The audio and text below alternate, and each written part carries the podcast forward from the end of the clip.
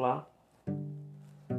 Hoje o nosso podcast ele tratará de um dos temas mais relevantes do terceiro ano do ensino médio, que é a Segunda Guerra Mundial. Ela, sem sombra de dúvidas, foi o maior conflito que a humanidade enfrentou em termos de potencial destrutivo.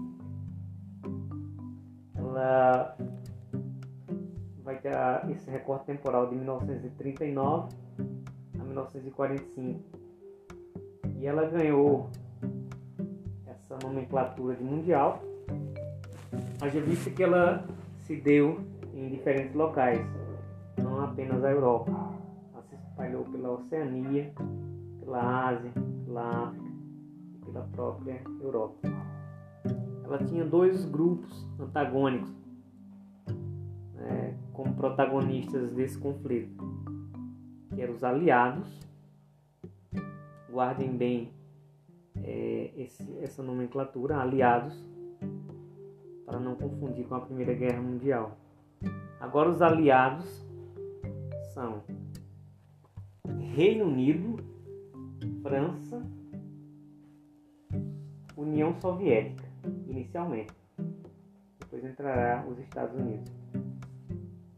E a oposição a esse grupo é o chamado eixo, formado por Itália, Alemanha e Japão. Esse conflito ele teve como consequência ou consequências a morte de aproximadamente 60 milhões de pessoas. E ele teve um também provocou uma destruição material significativa. Segunda Guerra Mundial tem como causa direta o expansionismo da Alemanha nazista, é, que já vinha se mantendo, se mantendo público e notório desde a década de 30 do século XX. Só que o vestibular, ou o Enem, eles gostam de pontuar algo mais claro, o aluno saiba qual foi o estopim para o conflito. Então, a causa inicial, guardem essa informação, foi a invasão da Polônia, realizada pelos alemães em setembro de 1939. A guerra também vai ser marcada é, por um dos maiores horrores do século XX, que é o chamado Holocausto, e o lançamento das bombas atômicas. Nós vamos tocar é, no decorrer desse podcast também nesses temas subjacentes. Então, é, eu vou iniciar a minha explicação, a minha explanação pelas causas propriamente da guerra.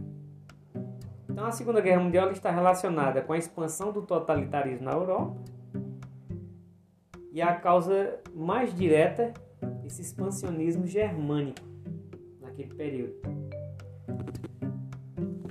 Devemos trazer à memória que a derrota na Primeira Guerra Mundial é, trouxe uma espécie de sentimento de revanchismo, de desejo de vingança entre os germânicos. Além disso, eles já enfrentavam uma grave crise econômica que atingiu a Alemanha na década de então é esse cenário nefasto que permite a ascensão do radicalismo da extrema direita, né, cujo expoente máximo vai ser o Partido Nazista. Os nazistas eles criticavam com veemência os tratados de Versalhes, que haviam humilhado a Alemanha, culpabilizado-a exclusivamente pela, causa, é, pela Primeira Guerra Mundial. E os nazistas defendiam o retorno da militarização da Alemanha. Seja, eles tinham uma, também opiniões abertamente antissemitas. Para eles, é, o discurso do ódio era norteador é, da nova política proposta por eles. Então, o crescimento dos nazistas durante a República de Weimar, de 1919 a 1933, foi exponencial, sobretudo por um personagem que é Adolf Hitler. Assim, a partir de 1933, os nazistas assumiram o poder na Alemanha e vão iniciar essa construção de um governo totalitário. Lembrando que eu já expliquei para vocês ah, traços peculiares de um governo totalitário. Então, assim, esse governo ele progressivamente ele procurou recuperar a economia da Alemanha e reorganizou o exército alemão ao que havia sido proibido pelo Tratado de Versalhes.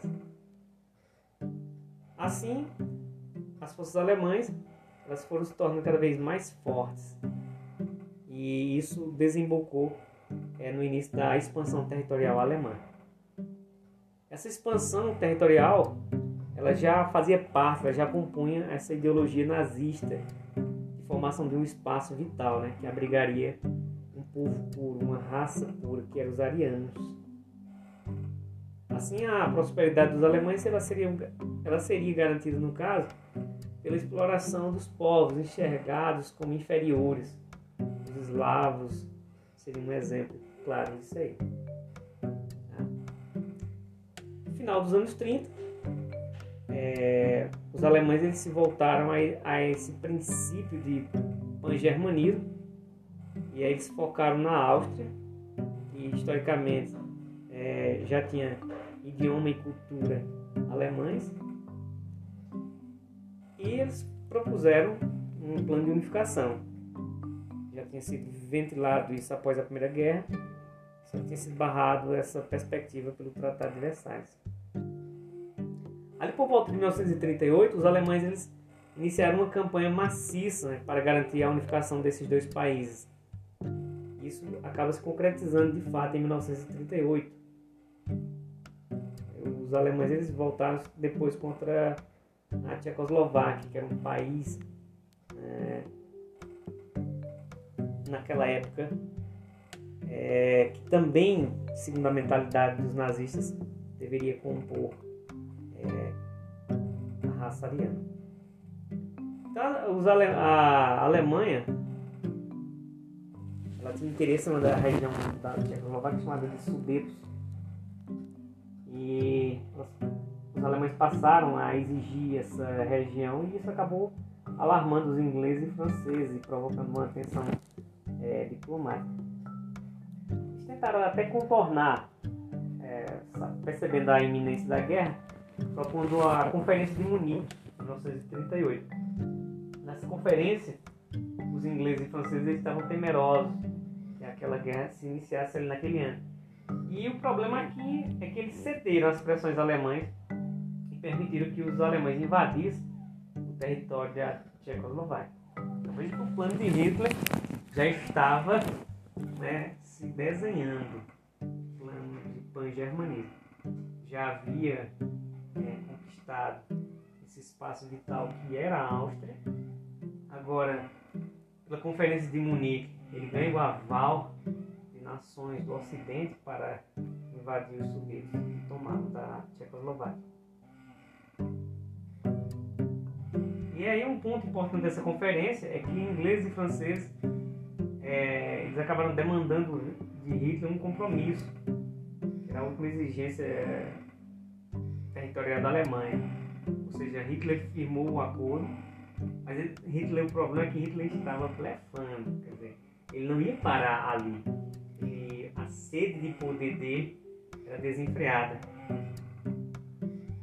E Hitler não acreditava que ingleses e franceses teriam coragem de declarar guerra aos alemães. Por isso ele manteve o seu projeto de expansão. Em 1939, Hitler coloca seus olhos sobre a Polônia. E aí, para é, vestibular, esse ponto vocês devem estar atentos.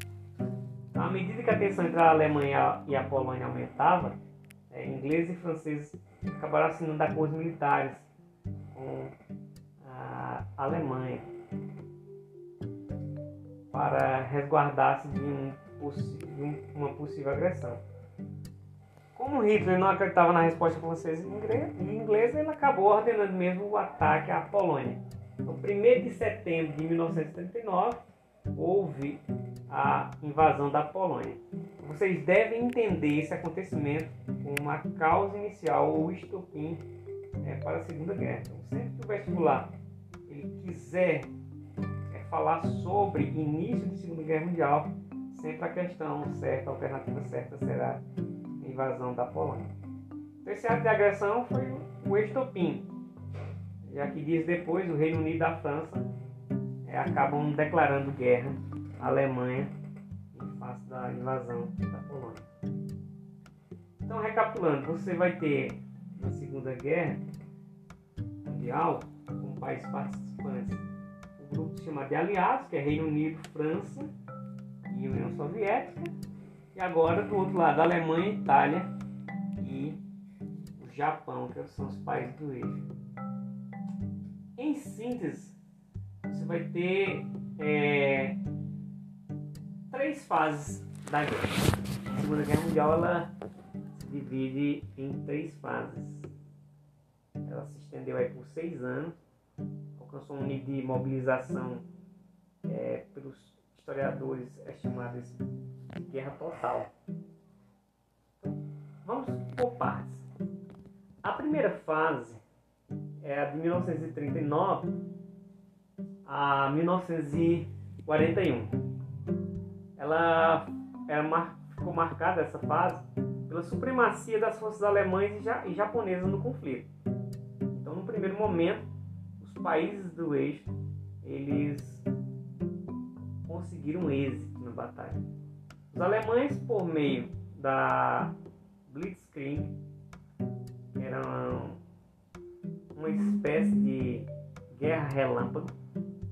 Eles faziam ataques surpresa e essa estratégia de guerra surtiu um efeito devastador no primeiro momento. E os japoneses, né, que nesse primeiro momento iniciaram sua expansão pelo sudeste asiático. Eles conquistaram, por exemplo, colônias britânicas, francesas e holandesas.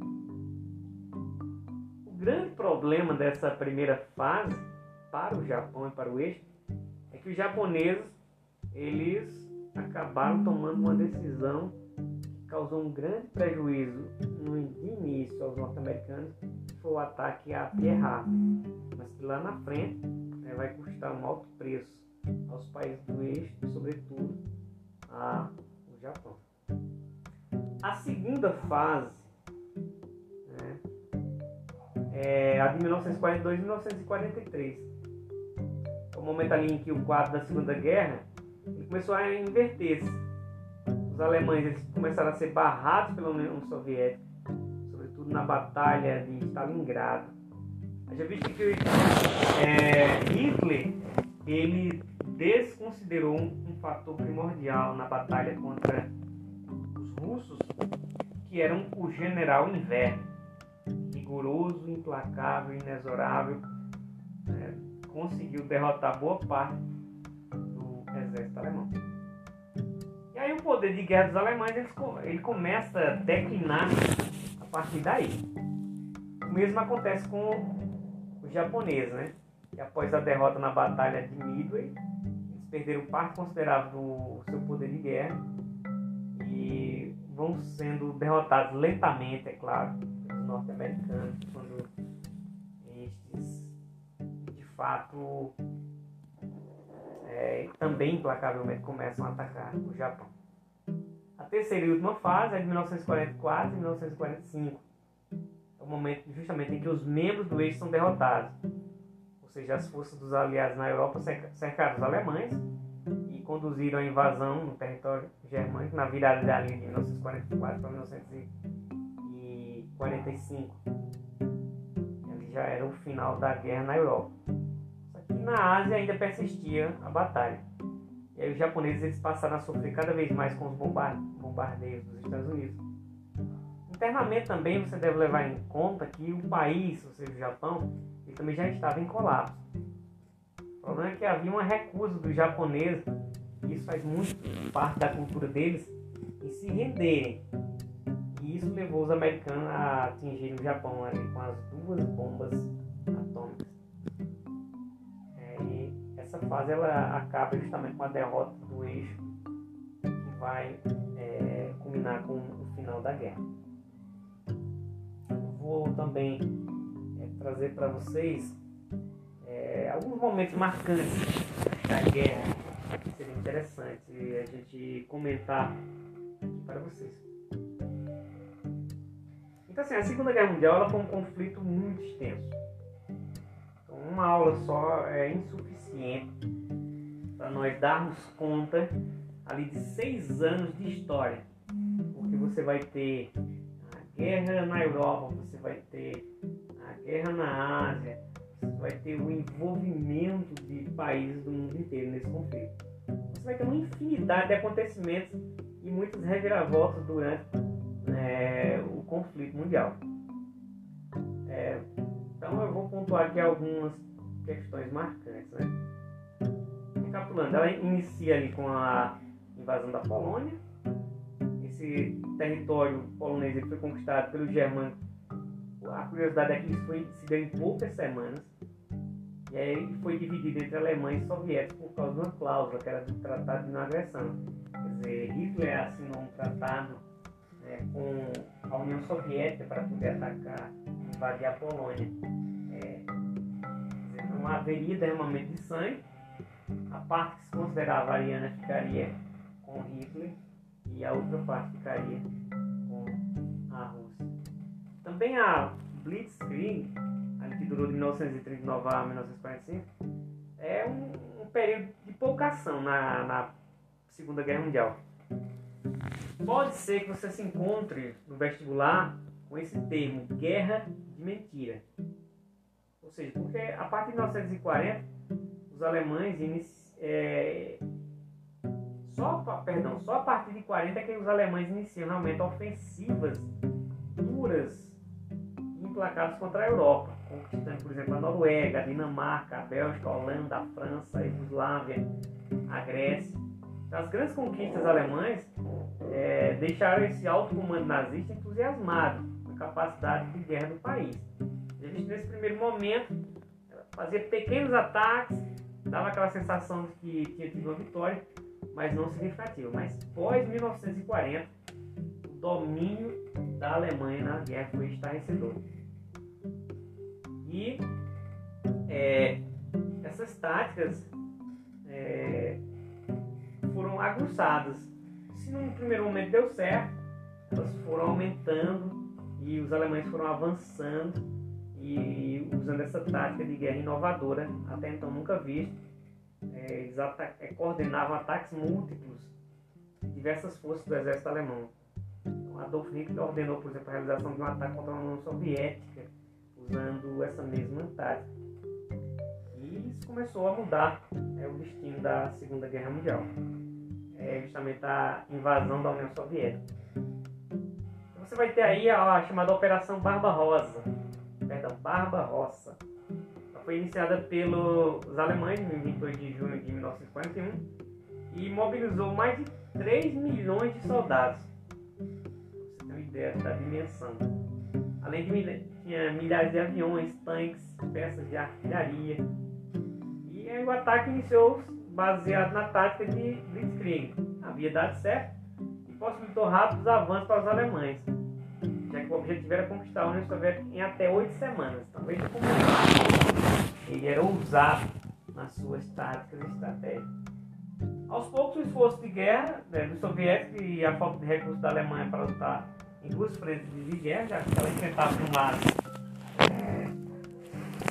a Rússia, do outro enfrentava a França. E aí foram determinantes para a interrupção desse avanço germânico final de 41, os alemães eles tinham três grandes alvos a serem conquistados na União Soviética, né, que era Leningrado, Moscou e Stalingrado. Só que, é, por exemplo, Leningrado era uma cidade que os alemães planejaram conquistar, deixando a população morrer de fome. Somente em 1944 é que o cerco alemão contra Leningrado foi quebrado. Então veja que os alemães eles usavam toda estratégia, até desumana, para vencer os seu, seus oponentes. Só que a derrota em Stalingrado ela enfraqueceu é, a Alemanha. A quantidade de recursos que tinham sido é, dispostos para o país, ou pelo país foi reduzida drasticamente, né? E a sua capacidade industrial, industrial caiu significativamente. Então, basicamente, os alemães agora não tinham mais condições materiais e financeiras de suportar um esforço, né? É, que uma guerra contra a União Soviética demandava. Isso ficou bem claro já no final de 1941. Então houve duas derrotas significativas sofridas pelos alemães no território soviético após Stalingrado. É, o maior destaque vai ser a de Kursk. Foi uma batalha fundamental para os alemães, que terminou com a derrota deles porque eles foram obrigados a recuar, é, a fim de reforçarem as linhas lá na Itália. Os alemães tinham sido expulsos do norte da África e com isso a Itália passou a ser invadida pelo sul e aí eles tiveram que recuar, recuar para tentar socorrer é, a Itália. Eles perderam o controle sobre a Itália, que acabou sendo reconquistada é, pelos aliados. Aí o líder do fascismo italiano, Mussolini, ele acabou sendo morto é, por guerrilheiros que lutavam contra os nazistas. Já no leste europeu, os alemães foram empurrados por milhões de soldados soviéticos. E então começou as baixas, as perdas irreversíveis na, Segunda Guerra Mundial. E o dia D é, foi 6 de junho de 1944, em que se abriu uma nova frente de guerra né, dos aliados contra os nazistas e se aumentou grandemente é, a pressão contra os alemães. Ou seja, nesse dia D, a Alemanha teve seu território invadido e a partir dali é, capital Berlim foi conquistada e Hitler, se vendo na iminência da derrota, cometeu suicídio em maio de 1945. Então, a Alemanha já ali estava rendida, né? mas ainda tinha o Japão. Só que antes de falar sobre o Japão, eu gostaria de abrir um parênteses mostrar um dos tópicos interessantes, que é a participação brasileira na Segunda Guerra Mundial. Ou seja, o Brasil ele entrou na Segunda Guerra Mundial em 30 de junho de 1944, ao lado dos países aliados, quer dizer, Estados Unidos, Inglaterra, União Soviética, para promover resistências né, civis e militares. O inimigo era um, as potências do eixo, quer dizer, Roma, Berlim, Tóquio. Mas aí fica o questionamento que o, vestibular quer que você saiba. Por que o Brasil entrou na guerra? Como ocorreu a atuação dele na guerra? Para entender a entrada do Brasil na guerra, você vai ter que mostrar ou entender, eu, no caso eu tenho que mostrar para vocês os antecedentes. O Brasil vivia a era Vargas, seja, é, a Era Vargas, também chamada de Estado Novo, vai de 37 a 45, basicamente o governo brasileiro ele era internamente e explicitamente ditatorial.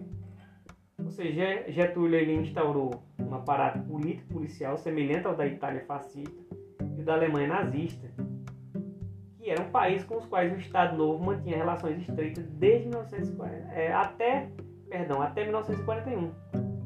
Foi justamente em 1941, com a, o ataque à base naval de Pierre Harbor, que os Estados Unidos entraram oficialmente na guerra. E eles começaram a pressionar né, é, os aliados a se posicionarem claramente de que lado estavam. Os Estados Unidos buscaram traçar uma zona de influência né, militar sobre o continente americano a fim de evitar essa eventual ocupação nazifascista, que já se fazia clara, por exemplo, no Brasil. Brasil tinha regiões estratégicas que não poderiam jamais ficar vulneráveis. É o caso do litoral do Rio Grande do Norte, onde está situado ali o Forte dos Reis Magos. E os americanos sabiam que precisavam de Vargas como aliado e começaram a pressioná-lo nesse sentido. É, e aí é a grande contradição de Vargas, né? que internamente ele era fascista e agora ele é forçado a assumir a postura internacional antifascista. E é justamente isso que vai ser depois utilizado né, para a deposição de Vargas do poder.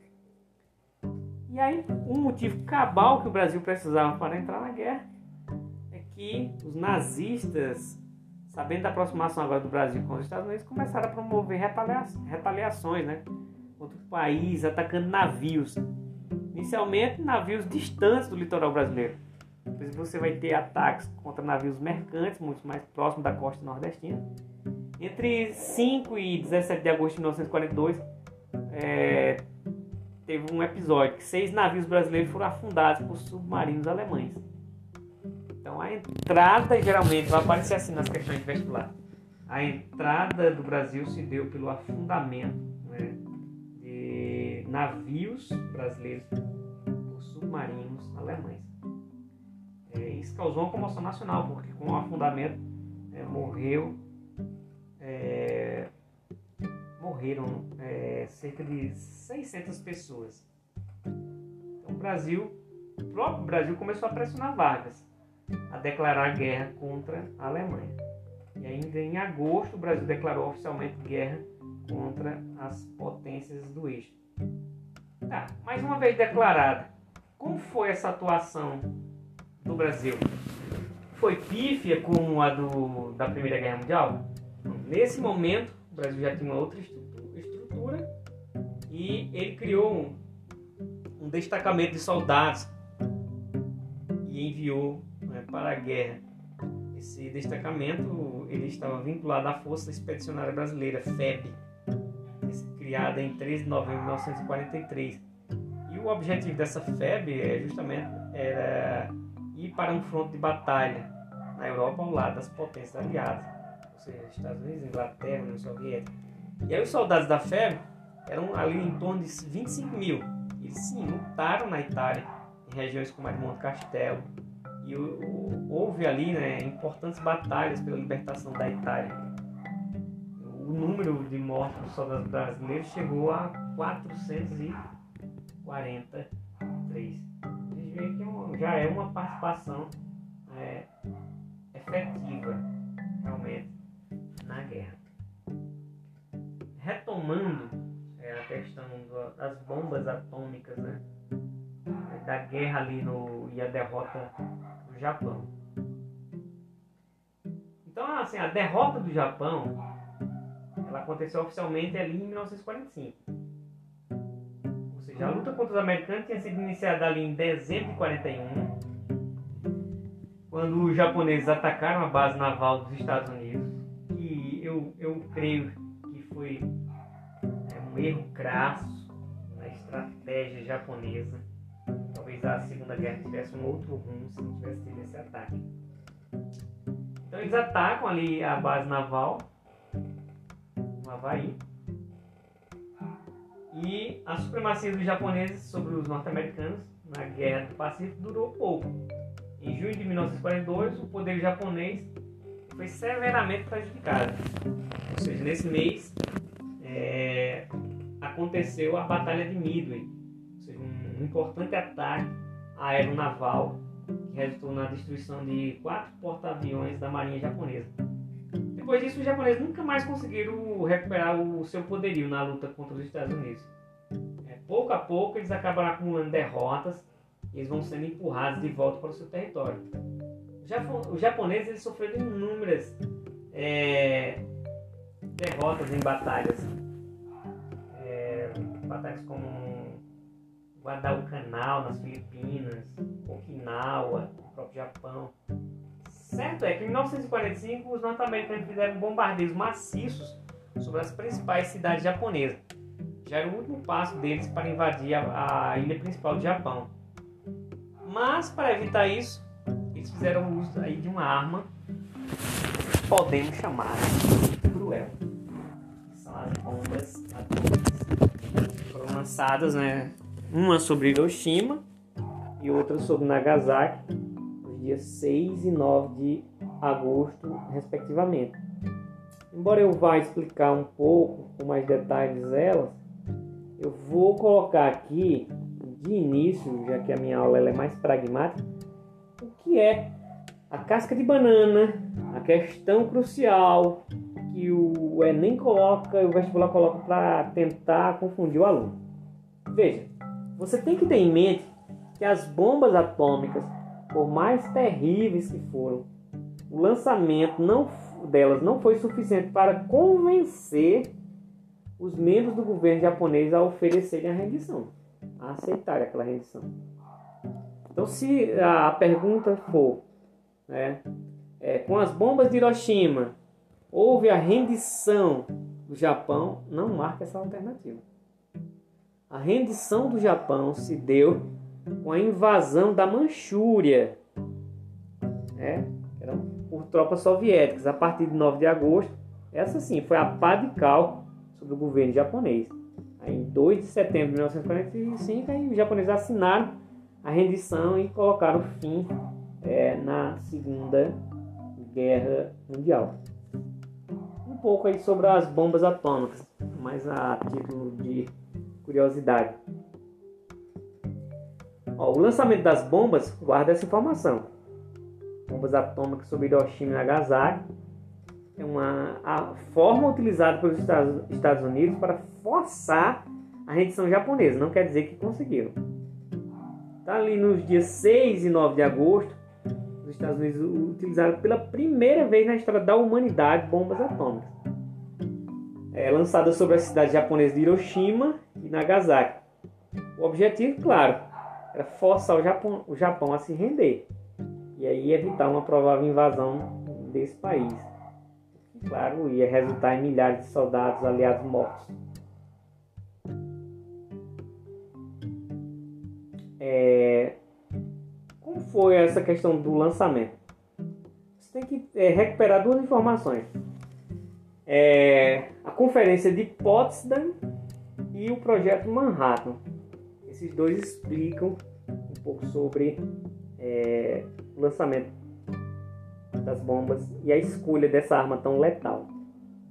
Ou seja, à medida que a derrota japonesa ela tornava-se evidente, vocês viram que a gente já mostrava o Japão enfrentava uma crise interna, fome, pobreza, violência, também é, ela enfrentava uma resistência terrível externa. Como a derrota era evidente, os Estados Unidos, juntamente com os aliados, passaram a planejar uma invasão do território. Só que tinha uma dificuldade imposta, que era a resistência japonesa.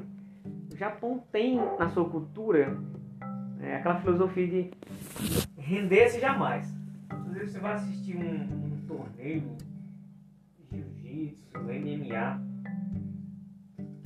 O japonês ele prefere, vamos dizer assim, desmaiar que bater e render-se. Bater, vou falar aquelas, aqueles três tapinhas né, que sinalizam a desistência. Então, houve, por exemplo, uma conferência chamada Conferência de Potsdam, que os Estados Unidos apresentaram a arma que havia sido desenvolvida durante o projeto Manhattan. E mostraram nesse, nessa conferência a ideia de utilizá-la no conflito contra os japoneses. Essa conferência de Potsdam ela foi realizada em Berlim, em julho e agosto de 1945. E ela, ela impôs já as condições para a Alemanha, ocupada no fim do conflito da Europa. Nessa conferência foram emitidos os termos de rendição japonesa, que vai ser conhecido como a Declaração de Potsdam. E o que foi o projeto Manhattan? Ele teve início em 1939 quando o presidente da época, o presidente americano Franklin Roosevelt, recebeu uma carta, imagina, assinada por Albert Einstein, alertando os Estados Unidos sobre uma possível projeção, é, perdão, um possível projeto, né, que os alemães já tinham, que era a construção de armas atômicas. E aí, a partir daí, os Estados Unidos, em mobilização com o Reino Unido e o Canadá, eles começaram a empregar milhares de colaboradores para o desenvolvimento de bombas atômicas. Como o Japão insistia na negativa em, em, em se render, aí os americanos optaram por utilizar a bomba atômica é, na cidade japonesa de Hiroshima. O ataque Hiroshima ocorreu no, no, dia 6 de agosto de 1945. Foi realizado a partir de um bombardeiro, né, que é o B-29. Depois, ele foi renomeado para Enola Gay. Já visto que o, o Enola Gay era pilotado por Paul Tybert e ele escolheu é, esse nome homenageando sua mãe. É interessante que no voo, agora foi uma, uma, uma comitiva, né? Bombardeiros. E um deles era o B-29.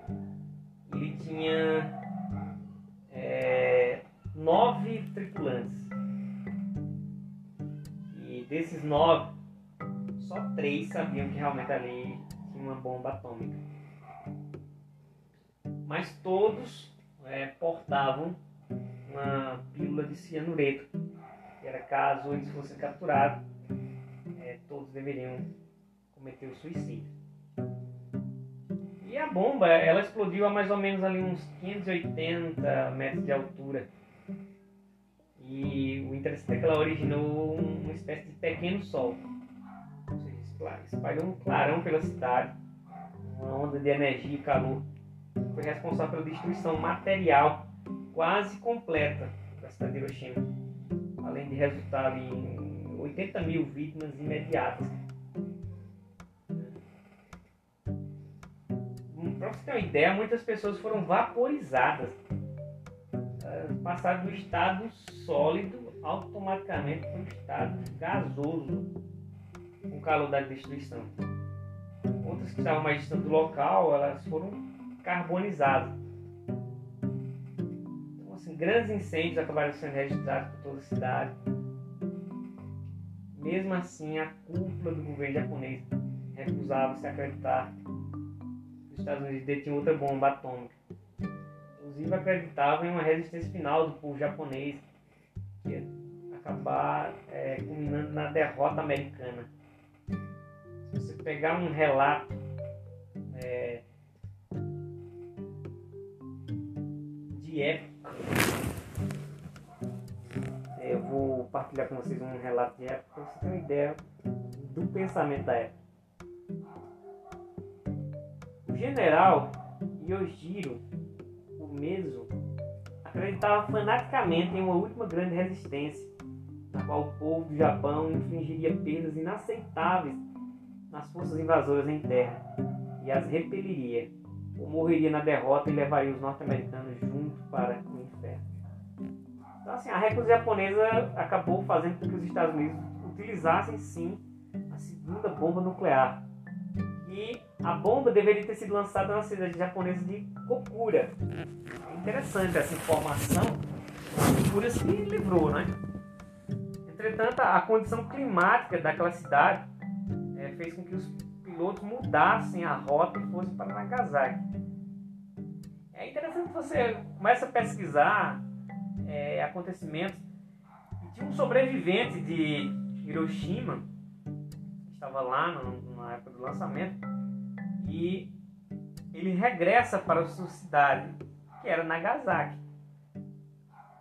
E coitado, chegando lá em Nagasaki, ele foi a única pessoa que esteve nas duas cidades no momento né, da explosão de, das bombas atômicas.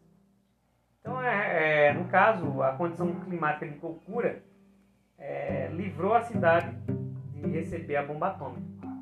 A bomba de Nagasaki, para você ter uma ideia, era 50% mais poderosa que a de Hiroshima.